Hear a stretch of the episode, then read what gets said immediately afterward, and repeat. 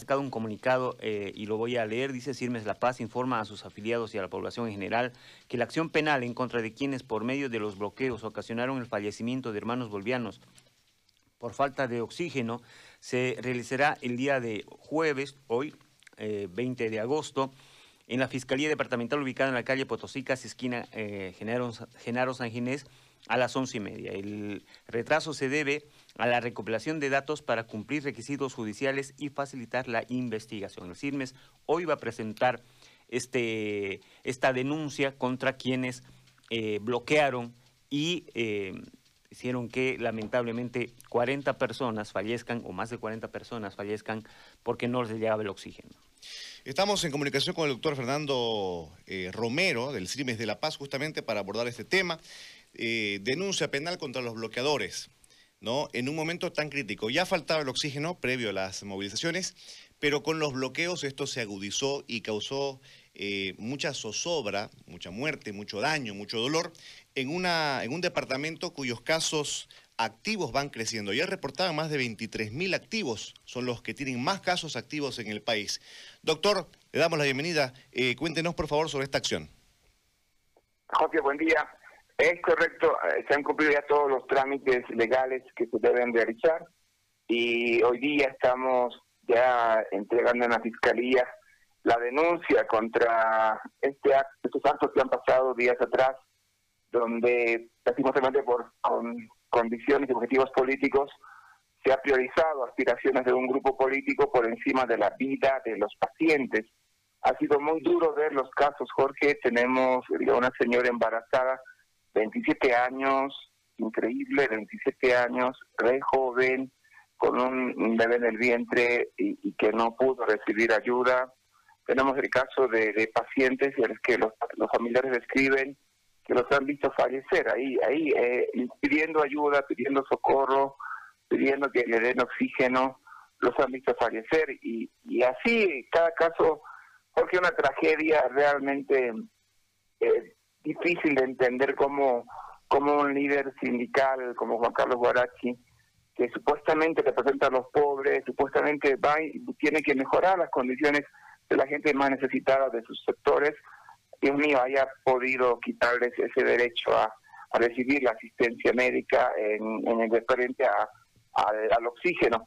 Esos casos así de difíciles, de tristes, Jorge, y nosotros también obligados por la ley, pero además porque amamos y respetamos la vida sobre todo, sobre todo, sobre todo sobre la política, que es un área tan dura, tan tan complicada en el país, pues eso nos ha puesto en el camino como sindicato la tarea de luchar a partir de hoy día para exigir que el fiscal departamental de La Paz inicie una investigación, inicie una, una cautelación además, porque hay pruebas totalmente claras que estos señores, Juan Carlos Guarachi y todos quienes lo han acompañado, han violentado y además se han vanagloriado de lo que han hecho. Lo han hecho en los medios, públicamente, tenemos todas las pruebas ahí documentadas y Jorge, esperamos que Dios mediante la justicia ponga ahí un, freno duro que nunca más ningún partido, ningún sector pueda utilizar, el, quitarle un, un insumo vital para vivir a cualquier persona.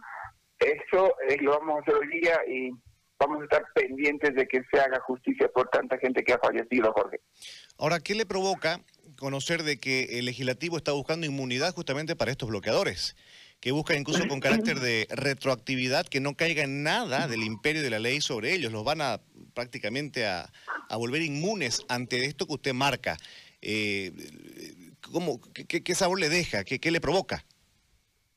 Dejo que dentro de todo lo que hemos vivido con el movimiento socialismo, conociéndolo aquí en La Paz, 14 años, viendo, uh, viendo la, el descaro, viendo la los niveles extremos de vulnerar la ley, pues esto esta actitud que, que han hecho habla nomás del tipo de gente que tiene ahí, ahí en su militancia, ¿no? Es gente que ha olvidado totalmente lo que es el, principio del respeto a la normativa, a la constitución, a las leyes, y asumen que porque tienen dos tercios, que ojalá que izquierda nunca más los tengan, nunca más el más debería tener eso.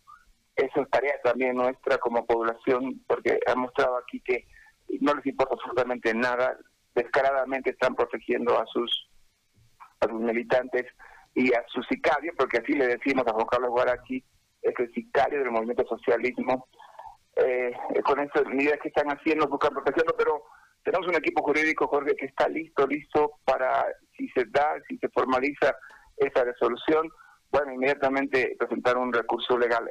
Nosotros hemos, nos han explicado ya nuestros abogados que no hay una figura legal que le dé retroactividad a ninguna ley, absolutamente a ningún. Oh, por lo, mucho será de aquí en adelante lo que puedan lograr, pero lo que pasó atrás ya no tiene forma, porque la retroactividad, reitero, nos han explicado los abogados, no tiene aplicación en este caso. Así que esa, esa medida que están haciendo, pues la vamos a representar en el momento que sea oportuno.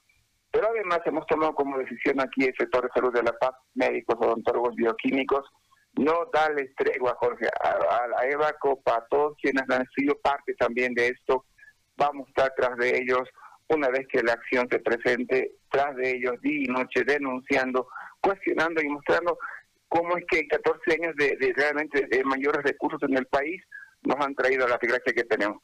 Y eso entendemos que nos va a servir para desvirtuar cualquier acción de estas, porque si les dejamos un respiro a ellos, Jorge, así hemos aprendido aquí en La Paz con el MAS, les dejamos un respiro y ellos hacen desastre medio como este intento de querer legalizar el asesinato, porque ese es el intento que están haciendo, legal, de querer legalizar el matar a una persona.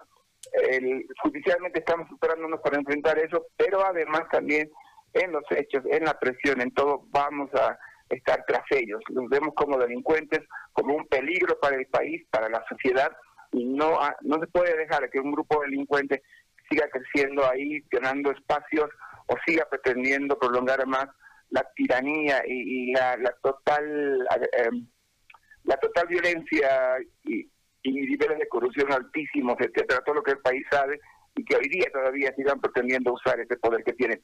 Estamos en esa tarea, Jorge, luchar en las calles contra ellos, pero además legalmente vamos a enfrentar ese recurso que quieren implementar. Doctor, buen día. Eh, ¿Contra quiénes es esta acción penal? Eh, ¿Quiénes están identificados en, en su denuncia? Bueno, en, la acción penal, la persona, la persona que ha sido la, autora, la que ha dado voz en todo esto y la que la hemos visto en la calle, la que la hemos visto en los medios, la hemos visto enfrentando a nuestros colegas ahí en, las ambulancias en el alto, ha sido Juan Carlos Guarachi. Juan Carlos Guarachi, pero además ahí detrás de él viene todo el pacto de unidad, hay representación de las Bartolinas, del CONAMAC, Ahí está ahí representación de la CIDO, está ahí también representación de algunos sectores rurales, de los ponchos rojos. Está ahí todo lo que ellos han mostrado como el pacto que tienen de unidad, el que ha respaldado todo esto. Entonces, eh, todos quienes han firmado han estado dando, además han sido la voz pública de ellos, están entrando en este proceso, en esta demanda, por complicidad en acto que por supuesto, estamos apuntando con todo a Juan Carlos Guarachi. Él es hoy día el quien debe dar cuenta y en quien vamos a hacer, aunque la justicia tiene sus dificultades en el país, obligar que como corresponde a un asesino se lo detenga, se lo procese y se lo sancione. Doctor, lo saco un segundo de esta demanda solamente para consultarle referencialmente.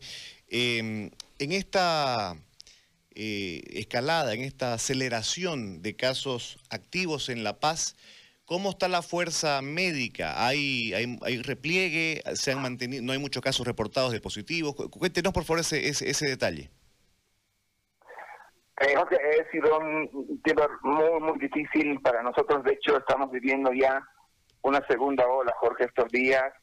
Ya se la siente venir todo producto de la gente que está bloqueando en las calles ya el cuadro, la evolución de la enfermedad entre 14, entre 10 días a 18 días ya se ve cuando ha habido mucha gente fuera sin bioseguridad. Lo que han hecho además estos señores que han bloqueado en La Paz han estado en muchos lugares concentrados sin ninguna bioseguridad y estamos viviendo ya una segunda ola, un brote fuerte en el departamento de La Paz. Para eso, este día, mañana, de hecho, todo el sector salud está iniciando un rastrillaje, un mega rastrillaje en toda La Paz estamos viendo con, con todos nuestros colegas. Ah, hemos sido muy golpeados, eh, eso, eso es una realidad, tenemos casi un 40% de los colegas entre fallecidos y que están con baja todavía recuperándose de la enfermedad. Ha sido muy fuerte la, la morbilidad y mortalidad de nosotros. Sin embargo, quienes estamos quedados, nosotros todavía estamos trabajando, nos hemos recuperado también de la enfermedad, pero ya estamos en el trabajo, pues estamos dando alma vida y corazón para que lo de mañana salga bien. Le tenemos mucha fe a ese rastrillaje, se va a diagnosticar, se va a dar medicamentos y confiamos que podamos disminuir la, fuerza, la letalidad de este segundo, de esta segunda hora, segundo brote fuerte que tenemos, pese que, reitero, nos ha causado mucho daño la enfermedad. Además, hoy día también estamos pidiéndole que ya aceleren esos ítems, esos contratos nuevos que el gobierno comprometió y se está dando poco a poco, no, en no en la medida que quisiéramos, pero estamos recuperándonos, Jorge, como sector, eh, recuperándonos y para mañana preparándonos para darle la mayor lucha posible en el mega rastrillaje. Le tenemos mucha fe a ese proceso y, y pues con el mayor corazón posible, con todo lo que nos ha costado, las tragedias, eh, lo que hemos vivido en nuestros hogares, Jorge, muchos hemos llevado a la casa la enfermedad, hemos visto morir a nuestros padres, esposas, hijos. Dios mío, ah, es una tragedia lo que hemos vivido. Seguramente también allá los colegas, yo te cuento porque todos los todavía nos, nos reportan nuestros sindicatos lo que les ha pasado a ellos y, y eso ha sido el común denominador de nuestro sector. Pero pese a todo eso, bueno, mañana vamos a poner el mayor empeño posible en que el megalaxidaje que se inicia, Dios quiera, corte, disminuya la intensidad de este segundo brote tan duro que ya lo estamos viviendo, reitero. Y no sea mejor que en mi hospital nada más, de cada 10 pacientes embarazadas, 8 son COVID positivos en el hospital de la mujer. Entonces, ha habido pues ese brote terrible que ocasionaron estos irresponsables políticos, pero bueno, al margen de todo eso, eh, así mal, así dolidos, así todavía muy afectados como estamos, estamos sosteniendo la atención y mañana estaremos en la que con la mayor confianza y optimismo posible de ayudar al departamento. Doctor, le agradezco eh, la entrevista, su tiempo, por supuesto, y lo dejamos en libertad. Entendemos que tiene mucha una agenda apretada en esta jornada. Que tenga buen día mejor que también ustedes, me alegro mucho que Santa Cruz esté mejor, nos da gusto escuchar sus indicadores, sus números de casos activos, en buena hora, una alegría grande que Santa Cruz esté saliendo adelante de esto, Dios quiere que un día hablemos así también de Bolivia, que Bolivia ya está mejor, todavía nos queda mucho por hacer, pero Dios nos va a ayudar, Jorge. Gracias por la entrevista y buen día. Muy amable, que así sea. Ojalá llegue el día en que hablemos de que los números han, han, eh, son más favorables, ¿no? que esto está pasando y que ya eh, la cosa...